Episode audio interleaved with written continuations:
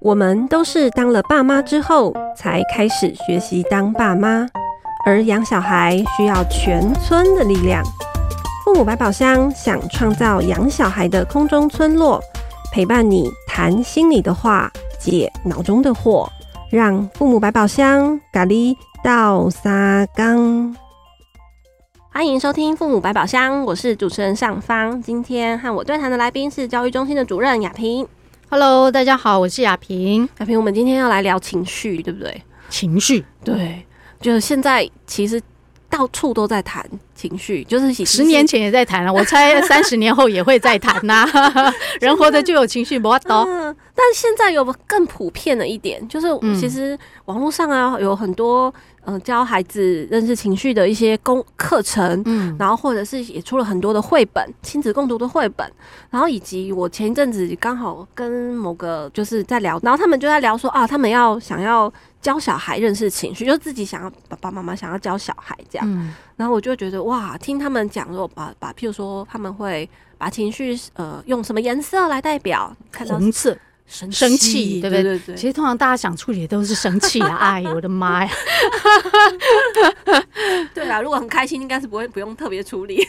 对啊，但是大家就常常会忽略，就呃，当我们很开心、很兴奋的时候，其实那也是一个压力。对对对，嗯，大家不要忘记，不是只有那种看起来大家比较能接受的那哎这种，当然有人。不希望用正面或负面的情绪这个字眼，然后、嗯、那假设我们现在非常粗略的用用这种方式来分类的话，哦、嗯嗯，大家以为好像是负面的情绪，悲伤啊、失望啊、难受、委屈，会让人有压力。但是，呃，刚刚讲的这种开心、兴奋，其实也是一个压力源。嗯，嗯，这我可以理解，嗯、因为之前我看到有一个压力量表。就是你好像可以就发生了什么事啊，然后我就发现哎，有越越严重的就是譬如说丧偶嘛，或者是父母父母离开，但是我就发现那个压力量表。其实什么结婚前，对，欸、那个压力是很大的，就是说开心的事件 也是有压力的。我就说哦，我就因为那个表，我有吓一跳。哦，原来譬如你很期待一件事的时候，其实它也是对你来讲身心的负荷，其实也蛮大的。嗯嗯，我就想说，哎、欸，那我们这一次来谈一下，就是其实我们谈过很多次关于情处理情绪的事，对，对不对？因为也有回应那个听众的来信嘛，嗯、也回了好几次。对，就是说小孩如果。很生气的时候，然后把什么外部化，呃，问题外化，问题外化，嗯，就是像刚刚上方提到的，就我们不要把小孩当成一个要解决的问题，嗯，好，把他拉出来，来以第一个第三者的角色来看他的情绪。就是小孩把他的生气想象成恐龙啊，对，然后就会问他说：“这个恐龙什么时候会出现？哦，以及当你看到这个恐龙出现的时候，你有什么感觉吗？或者你有想跟这个恐龙说什么话吗？”嗯，对啊，那这是我们还蛮常会听到的一些情绪的方法。嗯，那我们今天想要谈的不是这个，对不对？这个是很很不错的方法，但我们今天有一个哎蛮不一样的。想要请雅萍来跟大家说说看，嗯嗯，就是我们想要用马斯洛的需求理论，嗯，这好，好奇妙哦，好奇妙。就我猜大家应该对马斯洛的需求理论也没有那么陌生啦。哈。那但是我就稍微再说一下马斯洛的那个需求理论，基本上有五个层次，这是他最刚开始的，虽然后面有变成七个啊还是几个，那我们没没关系，就先原版就好，对原版哈。那它就是由下而上，好，虽然大部分都画成金字塔，嗯，但也有人说，哎，马斯洛好像从来没有把他的这个需求理论画成金字塔，所以应该是一栋楼就好了。也许啊，哈，那有时候也不见得说一，当然他不一定是说下面满足才会上面，或者是说一旦他追求上面，他就不需要下面。总之他。在某些时候，不见得是有这样顺序关系哈。那没关系，我们反正就先说一下。那五个区块就是从生理，第一个是生理的需求，嗯，第二个是安全的需求，嗯，第三个呢是爱与归属，好，在往上呢是自尊，啊，在更往上就是自我实现。嗯嗯，那这个跟小孩情绪的关联是什么？因为这个好像都是我们什么社会学 社会学到的，嗯。这个是有一次我们那个森林小学师资培训，好，里面在谈，那就请学员呃，假设他们今天要去市郊，就要带梯队的时候，他们想跟小孩上什么教案，嗯、然后我们真的发现好多老师都好喜欢带情绪的教案，嗯，那大部分的情绪教案呢，都会想要让认小孩认识什么叫做情绪，嗯，嗯，然后以及情绪如何表达，就其实老师的教案都不错，对、啊，就他先认识有哪些情绪，对，然后要小孩把那个情绪。以及情绪如何表达的这件事情，认出来，对，这、嗯、这两件的确是一个呃很重要必须区别的事情，这都蛮好的。但那时候在上这堂课的时候，我们的那个老师哈，森小的老师就提到一个事情，说呃，其实小呃他诶，他那时候怎么建议？他就建议说，能够让小孩看到，当他有这个情绪的时候，他在那个当下。应该有另外一种需求，嗯，以至于他有这样的一个情绪表现。所以有没有另外一种可能性，是我们从小孩的需求面，意思是说，让小孩知道，当他有这个情绪的时候，他有什么样的一个需求，或者从这个角度可以让小孩有另外一个处理自己的需求的一个方法。听起来那时候。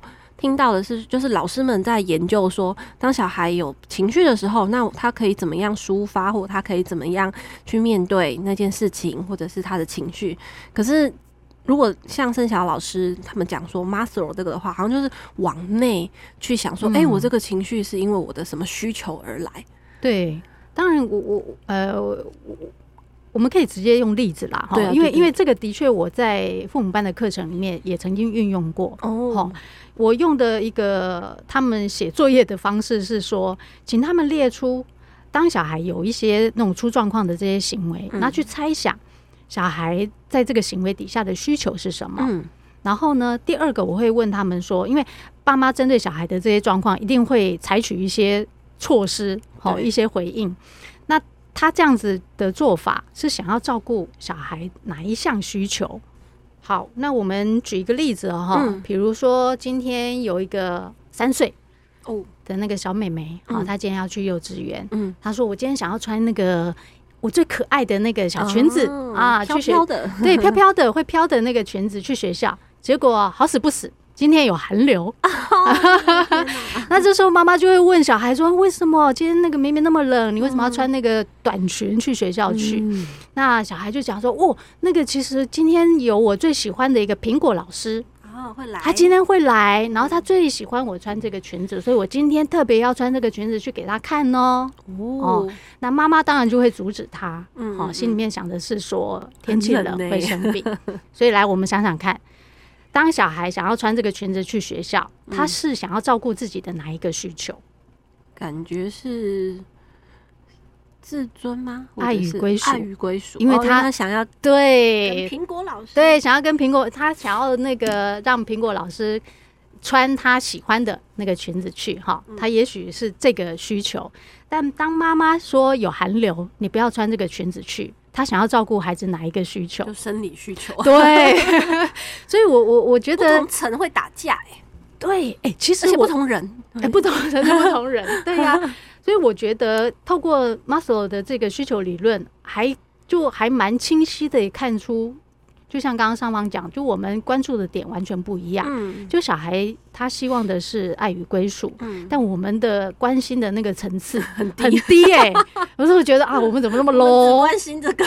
对对对，那那我觉得，所以如果说爸妈有这样的一个方式去看，就我们的角度跟小孩的角度，好，实际上真的有差异。嗯，或许就会从这个差差异当中。可以想到另外一种出路，因为这样那个妈妈说出来的话就会不一样。如果她用妈斯洛的这个，她看到小孩是因为要给老师看，那我觉得妈妈就不会说：“哎呦，这么冷，你都没有神经哦，你都不知道 会感冒，那感冒谁带你去看医生？”她就不会往这里讲，对不对？对，上方说的很好。他就会讲说：“哦，原来你是想穿给苹果老师看。好，那我们还是穿这件，但里面要不要加一点内搭裤？对，或者穿一点什么保暖的衣服？因为苹果老师一定也不想看到你感冒，就马上就。”对呀、啊，可以处理了。对对对对对，没错没错，非常非常好。嗯，嗯，那然后还有另外一个情形是说，嗯，今天小孩有状况了。嗯嗯，那他们总会觉得小孩有状况会影响到爸爸妈妈其实妈爸爸妈妈的需求也会被小孩的状况影响。其实我们很呃，比如那一次的那个作业情况哈，有的爸妈会写呃。小孩如果作业写的太慢啊，或洗澡洗的太慢啊，就会 delay 到后面的那个行程。对，然后那我就问他说：“那他们的这些 delay 对于你哪一个需求受到影响？” 结果他们都说：“我就是想睡觉啊，所以影响的是我的生理需求。”所以如果那个大人呢，其实他们那时候都有一个惊讶，说：“哈。”原来是我那么低阶的那个 需求受到影响，他们就是一样自己就笑出来了。所以我说，如果你看到的就是生理需求，那你就去睡觉不就好了嘛？好，当然我我这样子是过于简单，但的确，如果我们看到，因为常常我们会有很多包装，嗯，比如说为你好，对，或者是说觉得这个当爸妈就应该要帮小孩尽到什么样的一个责任呐？时间要掌握好。对，但是后来 想来想去，其实我也只不过想要早点睡觉而已。哦，那同样，当然说至于呃要采取什么样的一个解决方式，那另当别论。嗯。但我们现在要谈的是说，透过 Maslow 的这个需求理论，其实我们可以看得更清楚。对呀。到底在这样的一个情况下，情况下，小孩需要的是什么？那我们需要的是什么？那个解决方法其实就会不一样。因为这样其实就会有。有点是小孩的小孩的需求跟大人的需求，其实是有两边在火车对撞。欸，其实我我我觉得有时候，当我们用这个需求理论的时候，我们不希望他，我不希望看到的是呃需求的冲突，嗯，而是他有不同的需求，他就会有不同的方式去满足，嗯嗯。那比如说，呃，有另外一个例子是，就是亚萍的意思是说，没有，就是不是说谁的比较低阶就应该先满足谁的，是这个意思吗？诶、欸，诶、欸，对对对 对，呃，可以这样说啦，就是他的这个低阶高阶并不是一个满足的顺序，嗯，而是看到这件事，对，看到这件事，想方法，对对对，比如说，嗯、呃，有一个妈妈是讲说，觉得小孩好像什么事情都需要他陪。嗯嗯，然后啊，作业要他陪啊，洗澡也要他陪，什么都要他陪。然后妈妈就觉得我已经好多事情要忙，为什么你什么事情都要我陪？嗯，然后妈妈有一个心情，心情就是说，怎么永远都有那么多事情？那她好希望能够把这些事情赶快一件一件的完成。嗯嗯，那其实我看到这样的一个例子，我就会就在想说，在这样的一个情况下，妈妈到底是哪一个需求受到了影响啊？妈妈是哪个需求？嗯，他觉得他事情对自我有这么自我实现吗？哎，其实我觉得是安全感，安全感。对，妈妈觉得这些事情没做完，他就因为他会对于每一件事情有一个想要对，而跟基跟基本上，我们希望事情都能够在我们的掌握之内发生或者解决，是基于我们希望有一个安全安全感。哦，脚踏出去可以有搭到地，不是掉到洞里。对啊，所以如果能够透过需求理理论哈，去发现，其实我在这边是想要寻求一个安全感，那我都会觉得对于自己的状况有一种厘清、澄清的一个作用。嗯嗯。就看的比较再深入一点的感觉，对呀、啊，不要只是就停留在事情上面啊，嗯、或者停留在情绪上面啊。嗯嗯嗯。像我就想到我小孩小的时候，我那刚好有时候我常常小孩的，我跟小孩之间的对话的时候，我会写在我的脸书。然后那天就刚好看到动态回顾，嗯，我就看到小孩那时候好像是因为我，嗯、呃，小大家都感冒，是冬天嘛，就这种大家就是都病恹恹在家，嗯、然后小孩就一直。指使我说：“妈妈，你不是说等一下要放什么什么吗？妈妈，你不是说怎样怎样怎样吗？”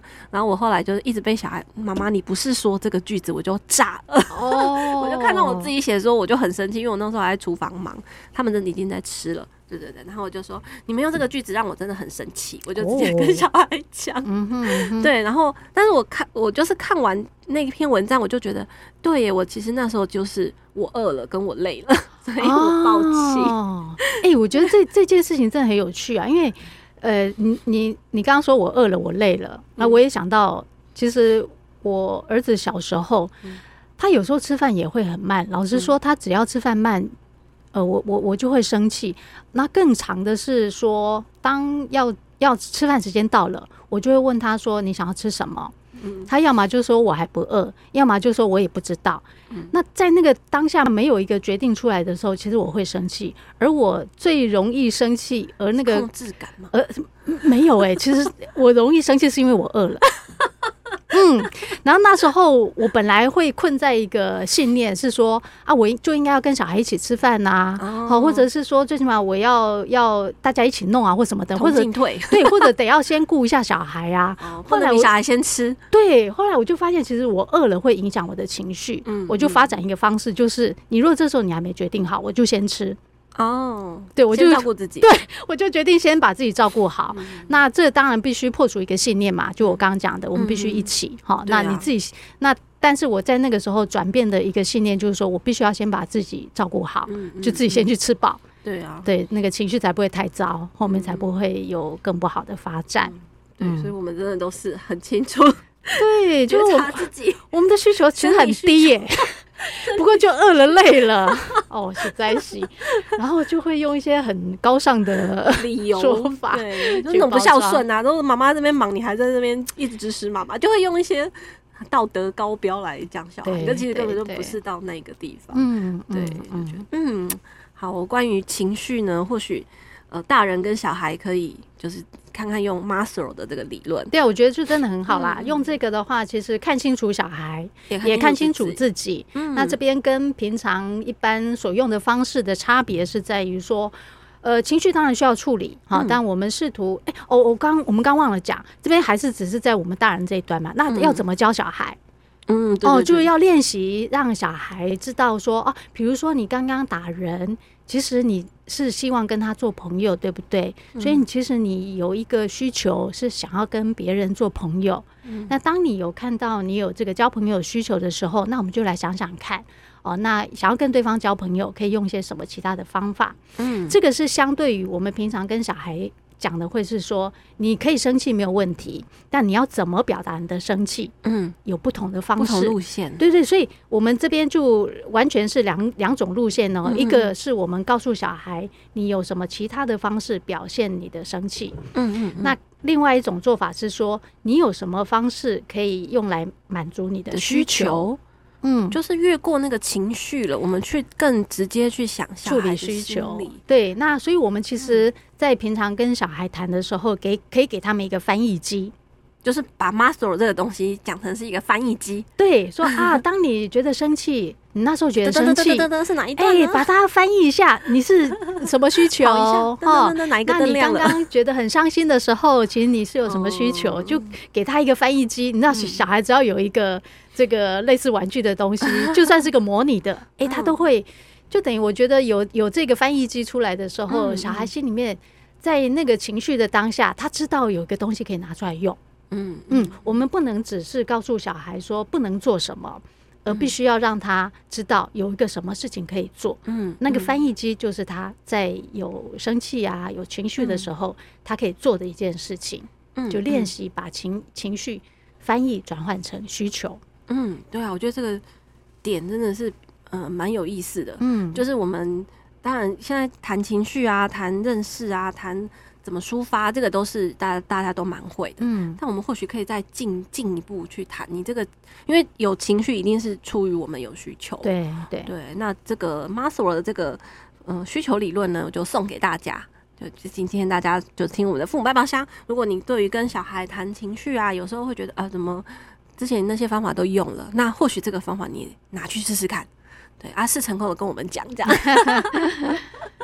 好，那我们这集就到这里喽，感谢大家的收听。那如果听众朋友你有想呃提问，或者是说你有什么问题，你其实都可以写信给我们，那我们就可以为你为你们录一集。